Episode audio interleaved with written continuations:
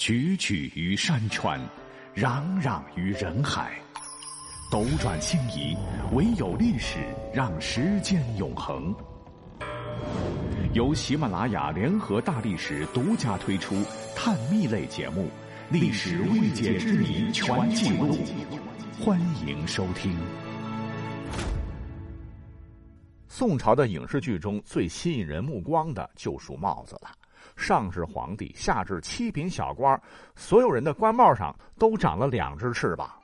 当下热播的《清平乐》更是如此。每次看上朝的戏，都是满屏长着翅膀的帽子，真怕他们哪个不小心一扭头、一抬头，帽子上的翅膀就把同僚的脸给扎了，把眼睛给戳了。其实这样的帽子有个官名，就叫长翅帽。那么宋朝官员的帽子为何会有两根长翅膀呢？相传这件事跟赵匡胤有关。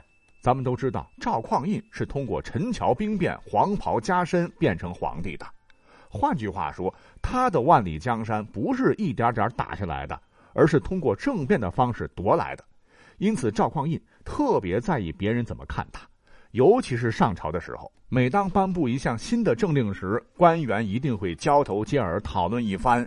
这个赵匡胤就看着特别不爽，有问题。啊，就提出来嘛，大大方方的说嘛。你们这样小声嘀咕，到底是在讨论国事，还是在骂我德位不正，颁布的法令全都不对？因此，赵匡胤是越想越憋屈。为了不让自个儿接着憋屈呢，他就想出了改良官帽的计划。赵匡胤认为，官员之所以窃窃私语，是上朝时距离太近，若是能站得远一点，说悄悄话就没那么方便了。于是，太祖下令。所有官员的帽子两边都要加上长饰，为表公正，自个儿的帽子也加。这种长饰用铁片竹篾做骨架，两边各有一尺多长，换算下来，一尺就是今天的零点三三米，一尺多长差不多就是四十厘米，两根加起来是八十厘米左右，完全超出了肩膀的宽度。要是再长一点，就符合现在疫情期间排队的安全距离了。这样的距离，别说聊悄悄话了，就是想抬头给同僚个眼神儿，帽子两边的长翅都会颤动。坐在高位的皇帝一眼就看的是清清楚楚。自赵匡胤改良官帽之后，确实是杜绝了官员窃窃私语的状况，他心里边呢也舒坦多了。可他舒坦了，官员可就惨了。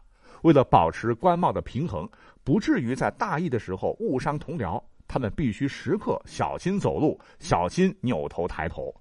若是走到狭窄的地方，还得小心官帽上的长翅碰到墙上。这个难度不亚于清朝的后妃穿花盆底鞋。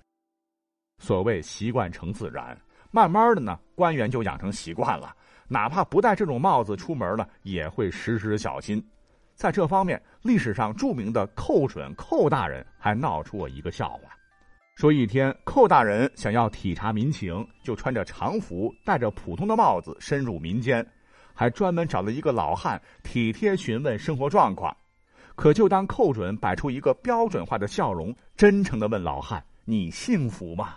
老汉却扑通一声跪地行礼，吓得寇准一激灵啊！这这这，我没穿官服啊，说话也挺和蔼啊，怎么还能把老人家吓成这样呢？寇准还想坚持一下微服私访的感觉，就问老汉：“说我就是一个读书人，你这是为何呢？快起来吧！”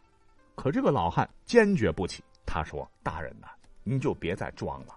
我看到您在路过窄巷的时候左顾右盼，一定是怕窄巷的墙壁碰到您的帽子吧？这是常年戴长翅帽的官老爷才能有的习惯，故而小民猜测您一定是位官爷。”寇准一听。哦，原来是这里出了问题。看来想要微服私访，除了要改变语气穿戴，还得改变戴长翅帽的习惯呢。